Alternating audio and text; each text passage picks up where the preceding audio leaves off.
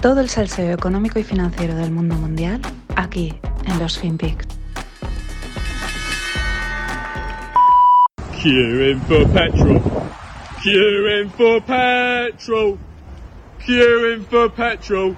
But I'm on a horse. I'm on a horse. I'm on a horse.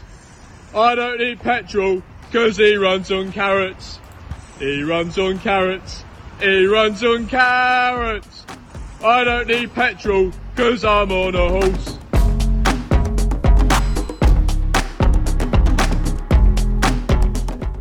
Hola no financieros, arrancamos semana y este, este extracto es de un vídeo muy divertido de un tío subido en un caballo en una gasolinera, pues bueno, por el acento deduzco que es Reino Unido y lo que dice es Queen for Petrol, ¿no? Haciendo cola para el, para el petróleo, para la gasolina, pero yo voy en un caballo, yo voy en un caballo, no necesito petróleo porque el caballo, he runs on carrots, ¿no? El, caballo funciona con, con zanahorias.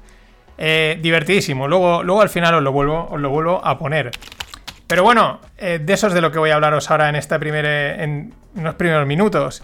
Al final necesitamos, por lo, cómo pintan las cosas, aunque ya digo, esperemos que no llegue la sangre al río, pero vamos a necesitar un caballo, una vaca y un huerto. Es lo que es la verdadera cobertura ante, ante lo que ante esta escasez, eh, situación de escaseces y alzas de precios, ¿no? Siempre, pues mientras tengas un caballo para moverte, una vaca que te dé leche y tal, y un huerto, pues para cultivar comida, pues estás salvado, ¿no? Pero bueno, la semana pasada parecía que gas y petróleo se tomaban un descanso. Parecía porque esta semana siguen subiendo, además, a tope. El descanso del gas venía porque Putin iba a abrir el grifo y el descanso del petróleo porque los americanos dijeron que iban a liberar algunas reservas estratégicas que tenían, pero vamos, nada, esto ha sido un stop and go que se dice en Fórmula 1 y a seguir to the moon. Alguna cosa de esta también comentamos en el podcast el fin de semana en el Stonks Volan Primas con, con Greg. Pasaros. Eh, bueno, sabemos que hay escasez de energía, escasez de contenedores, escasez de chips, escasez de mano de obra, escasez de materiales industriales como la goma, como el cartón, etcétera. Y así cada semana, desde hace meses, pues la lista de escaseces se va ampliando. Eh, ojo que esto no suena lejano, ¿eh? pero acordaos del COVID, igual aquí en Europa, en Estados Unidos, esto, esto que voy a comentar lo vemos como, bueno, no llegará, no llegará, ojo, porque luego igual llega. Pero bueno, hoy hay que añadir dos nuevas eh, escaseces a, a, esta lista. Es verdad que igual son un poco exageradas porque están sacadas de los medios de comunicación y ya sabemos estos cómo se las juegan, ¿no? Para darle ahí un poquito más de bombo y de, de miedo. Pero bueno, eh, es divertido comentarlo, ya digo, de momento. La primera, escasez de cristal en Argentina. O sea, los viñedos argentinos, que son también muy famosísimos, pues no tienen botellas de vino, no tienen suficientes botellas de vino eh, más de uno, pues yo creo que lo que puede empezar es a reservar, no vaya a ser que vayan a tirar el vino, pues igual hay que cogerse aviones, mmm, tanques, cubas para ir a, que no lo tiren, o sea, que no desperdicien el vino, por favor. Dos, escasez del papel del váter. Vamos, cadena de suministro petada, FedEx, eh, que es la empresa de envíos americana, pues ha tenido que eh, reenviar, no sé, 600.000 paquetes eh, al día por, problemas de la escasez de trabajadores, ¿no? De hecho, Costco, que es otra de las grandes cadenas de, alimentación americana, ha limitado las compras de papel higiénico, de productos de limpieza y de agua. ¿vale? Esto es estilo pandemia, estilo apocalipsis. Todo debido a las escaseces de laborales, ¿no? La falta de mano de obra, lo cual es una cosa que nos choca. Y aquí empiezan a decirlo, ¿no? Es que falta mano de obra, no encuentro gente. Y dices, pero si hay paro, o sea, que me lo expliquen, ¿no? Pero, siguiendo con las escaseces pues, de mano de obra, esta noticia. Southwest Airlines canceló más de mil vuelos el domingo. Southwest Airlines, pues es una compañía americana. Yo, la mejor charla de seguridad me la dieron, íbamos de Chicago a Nueva York y espectacular. O sea, fue un monólogo charla de seguridad que luego igual si la veo se la pegaba dice, bueno, pero ha valido la pena, nos hemos reído un montón. Bueno, esta noticia, que Southwest Airlines ha cancelado mil vuelos, pues tiene dos posibles causas. De hecho, son las dos cosas que se comentan y esto es lo interesante. Ambas debidas a la mano de obra. Una, dicen es que falta personal en los aeropuertos eh, y esto debido a un poco a esta parte de, pues eso, de estos desequilibrios, esta cosa rara que está sucediendo tan volátil en todos los sentidos. La segunda, la segunda eh, razón, por la vacuna. Esta es la interesante. Las empresas están obligando a que sus empleados se vacunen. En teoría no pueden obligar, bueno, en Estados Unidos no sé cómo es, pero creo que aquí y en el resto del mundo no te pueden obligar a vacunarte. Y claro, los trabajadores se están rebelando Y parece que muchos pues están diciendo, pues yo dejo de trabajar o no voy a trabajar o como no estoy vacunado no me puedes llevar a trabajar o me dejo el trabajo y me voy a otra empresa. Vamos, una fiesta. La recuperación económica decían que iba a ser en V y probablemente esté siendo en V, pero no era una V recta, era una V compuesta de Vs pequeñitas, ¿no? De, movidas ahí que están pasando, vamos, los fractales que se dan en la naturaleza eh, uno detrás de otro. Y sin dejar de escasez eh, el papel de China. Eh, ya hemos dicho que está todo hiperconectado y que casi todo pasa por China. Por desgracia, en parte, ¿no? Porque también sabemos cómo son los chinos. Son muy, producen un montón, muy eficientes y tal estas. Bueno, eficientes hay quien me oiga y dirá, no te creas que son tan eficientes. Pero, bueno, sabemos cómo son, ¿no?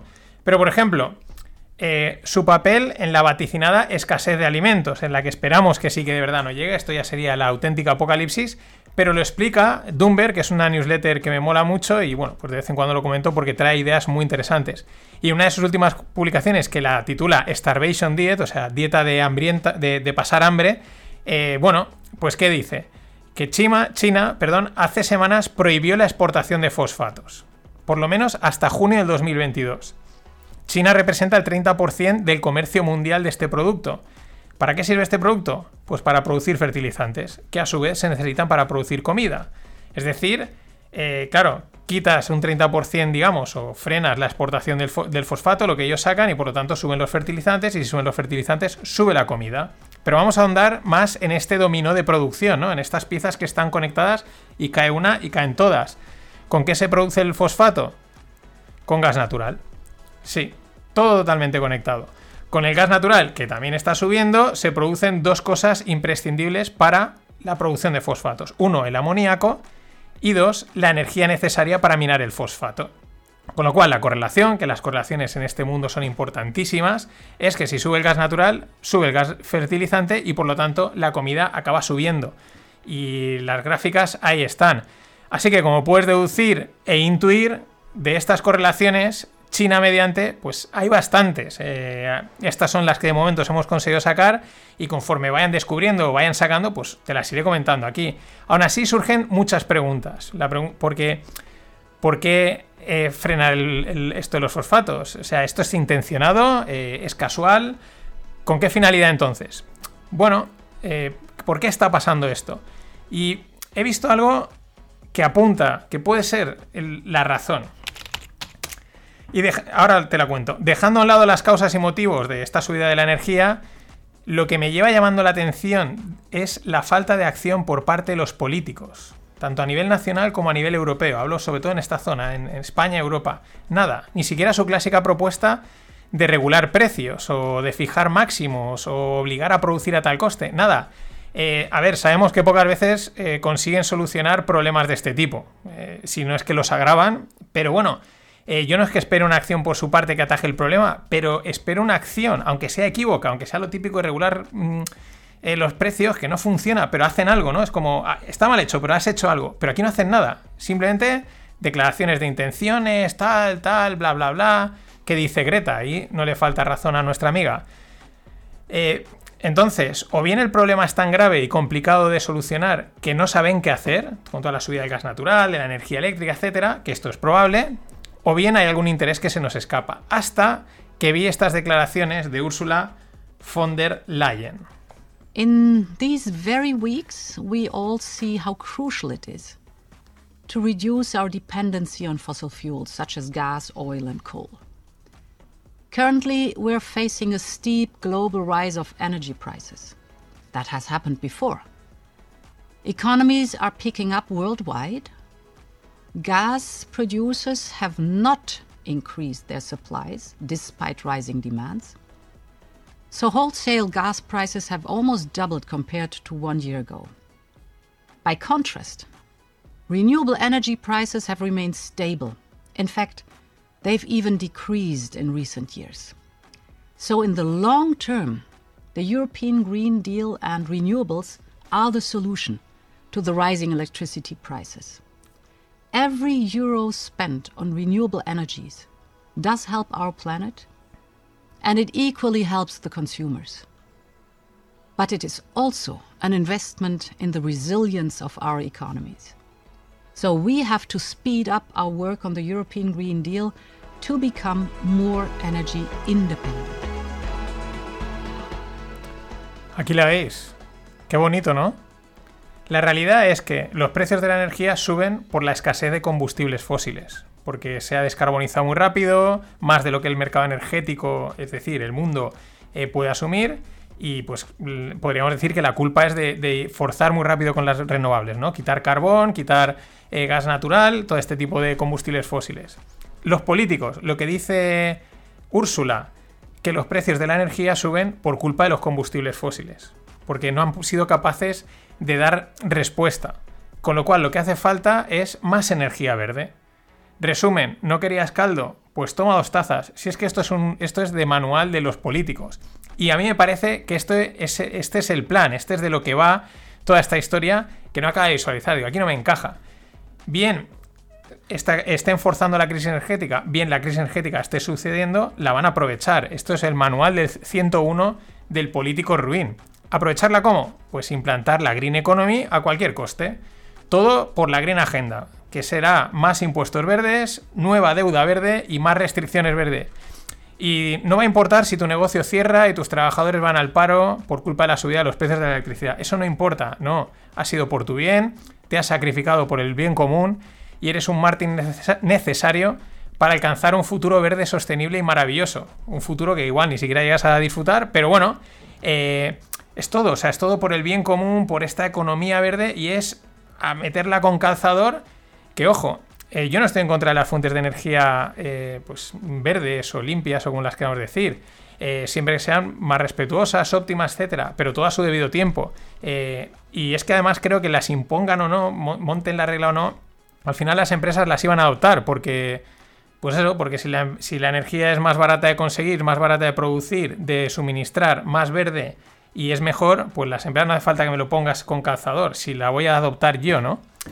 Por eso eh, los americanos y los ingleses, que claro, estos son la otra parte y estos le ven las orejas al lobo, un, importante diplomático americano ha dicho, relacionado con el mundo de la energía, dice, si queremos resolver el cambio climático debemos hacerlo, pero al mismo tiempo aislar la economía de las eh, crisis energéticas. ¿A qué se refiere?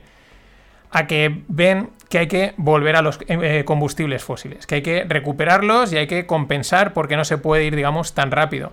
Los ingleses tampoco se quedan atrás. Reino Unido recurre al carbón a medida que la baja producción eólica aumenta los precios de la energía. O sea, esos también tiran para atrás y dicen, déjate de rollos. Aún así, pienso, tiene que haber más. ¿Por qué forzar de tal manera la agenda verde? Hacerlo por motivos políticos me parece que no es suficiente porque, bueno, pues quién les vota, ¿no? ¿Qué rédito saca al final un político de esto? Y tiene que haber un motivo económico detrás. Y aquí viene, desde mi ignorancia, mi suposición. China. Probablemente la gran beneficiada de la economía global verde, sostenible, electrificada, solar, bla, bla, bla, es China. ¿Por qué? Pues salvo que hay otras causas maquiavélicas que estén fuera de, de, mi alcance, diría que los rare earths pueden ser una de las razones. Los metales raros son imprescindibles para todas las tecnologías verdes desde las placas solares hasta los coches eléctricos, y China tiene un control total de estos materiales. En la newsletter tenéis, os dejo el link a una infografía donde se ve claramente. Europa está vendidísima. Pero es que esto no acaba aquí, porque el círculo se cierra con el carbón, que es imprescindible para la industria de paneles solares. Resulta que el carbón es necesario para producir silicio, que a su vez es necesario para producir polisilicio, que a su vez compone los paneles solares. Es decir, Está todo hiperconectado. Es una economía globalizada, pero no. Nos habían vendido una cosa y ahora vamos a comprobar que otra. Una scary funny picture, ¿no? Una, una escena eh, un poco dantesca. Mañana seguiré hablando de China, Estados Unidos y estas movidas macro porque hay más tela.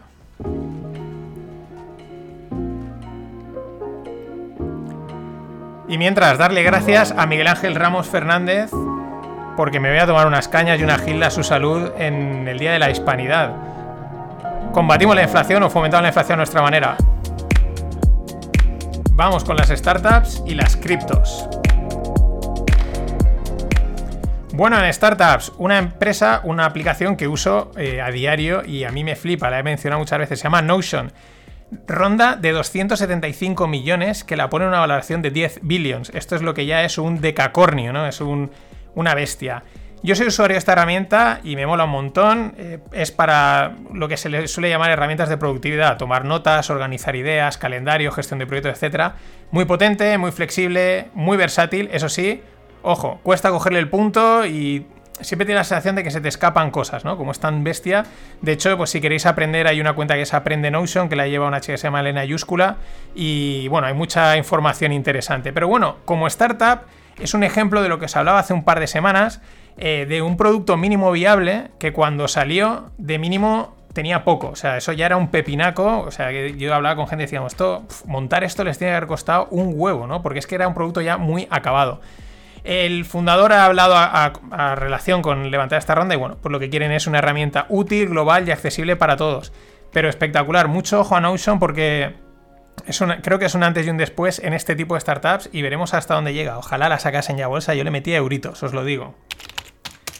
Y en la parte cripto, bueno, no seré yo quien alce, eh, quien se alce a favor de las regulaciones, así en términos generales. Más que nada porque políticos y burócratas pues tienden a pasarse frenada eh, para acabar sobre regulando. Sin embargo, el sector cripto y sin embargo en el sector cripto y concretamente las dos noticias que te voy a comentar pues ponen de manifiesto yo creo que esa necesidad de una mínima regulación. No por nada, sino porque unas mínimas normas para saber cómo y dónde debemos de jugar todo, para que reducir las estafas van a estar, pero por lo menos las reducimos. Eh, lo comentaba en un tuit Chris Carrascosa, abogada aquí de Valencia, súper metida en el mundo cripto, controla un huevo y decía, que hay una, la Celsius Network, en la que, bueno, si no te has leído los, los términos y condiciones, pues tú todos los assets que metes ahí, ellos cogen y los prestan eh, y los utilizan para pedir prestado USDT, el famoso Tether del que esta semana, supongo que el jueves os hablaré, si no miércoles o jueves os hablaré de toda la movida que hay. Y claro, es que es, es el tema, si hay una regulación mínima, pues tú, aunque no te leas las condiciones, pues hay un mínimo de seguridad, sabes que estará cumpliendo con lo que tenga que cumplir.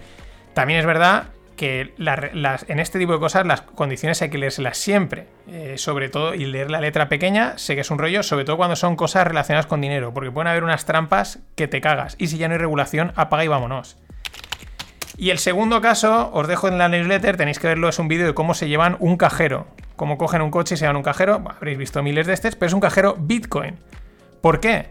Porque, claro, el cajero no estaba, no tenía KYC, que es Know Your Customer, ¿no? No estaba regulado. O sea, no, no se sabe quién ha metido la pasta y no, totalmente en el mercado negro, podríamos decir. Claro, ¿qué, hice? ¿qué haces? Es lo que cuentan, tú le metes al cajero 10.000, 20.000 euros o dólares, lo que te dé la gana, y tal y como los metes, te coges y te llevas el cajero. Entonces, el cajero te ha dado tus bitcoins y tú aparte te llevas tu dinero. O sea, has duplicado tu inversión en un momentito. Claro, es lo que apuntan en la cuenta Bitfinex. Dice, si ese cajero tuviese KYC, es decir, estuviese regulado, ¿qué pasaría? Pues que ya se sabe de quién es ese dinero y tú no puedes coger y llevarte el cajero porque o tienes un dinero o tienes otro. En fin, os dejo con el horse, que sé que os ha molado mucho. Hasta mañana. Petrol. Queuing for petrol. But I'm on a horse. I'm on a horse. I'm on a horse. I don't need petrol because he runs on carrots. He runs on carrots. He runs on carrots. I don't need petrol because I'm on a horse. I Always look on the bright side of life. Always look on the light side of life.